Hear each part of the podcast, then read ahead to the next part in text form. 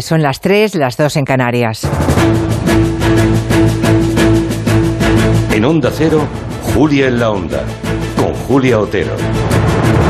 La invasión de Ucrania por parte de Rusia ha despertado un sentimiento de rechazo indiscriminado y por tanto irracional a todo, todo lo ruso, hasta el punto de que ha empezado una especie de caza de brujas que ha llevado a cancelar conciertos de orquestas rusas, actuaciones de todo tipo de artistas, competiciones deportivas, se ha expulsado alumnos de las universidades, se han roto convenios de investigación, incluso se ha acosado o hecho bullying a, a niños de origen ruso que están en nuestras escuelas.